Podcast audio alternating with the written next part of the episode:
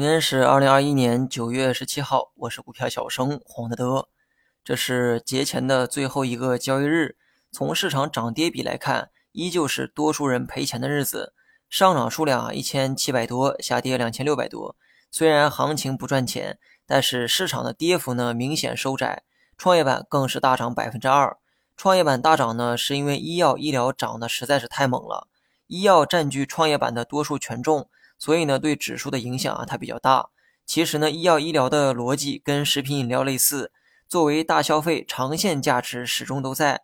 不同的是，医药呢多了一点成长性，所以呢波动也就会更大一些。每一次大消费的反弹呢，都得以周期五的回调作为条件。这种跷跷板效应之前呢，你肯定也见过，那就是科技股和消费股也曾出现过这种情况，只不过跷跷板的另一头换了其他角色。而这一头呢，消费股始终没换，这也变相说明了大消费的避险属性。我知道很多人在周期股上被套，但你可千万别喊倒霉哈，毕竟市场涨幅最大的也是周期股。都说人红是非多，涨到天上的周期股最近呢也开始迎来了监管和负面消息，再加上中秋节临近，短线资金呢就有了套现需求。本来呢就是做短线的资金，人们不想放在股市里四天还拿不到任何利息。所以呢，面对涨幅较大的高位股票，人们就有了更强烈的卖出意愿。如果换作是你，同样也会这么做。到时候比的就是谁跑得更快。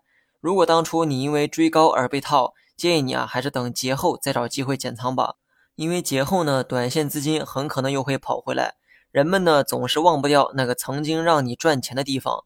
所以呢，假期过后，一些不死心的短线客，没准又会杀回到周期股。让股价呢在高位持续的震荡，那时候你再找一个相对的高点去减仓。现在割肉实在是太疼了。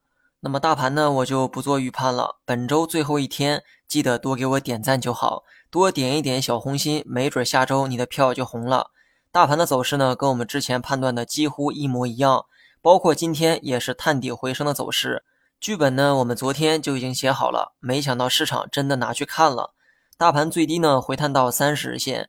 止跌的参考点也清晰了许多，那就是三十日线，更准确点说是今天的最低点三五六九点。未来几天呢，按照止跌去预期，波动区间呢可以参考三五六九到三六三八之间。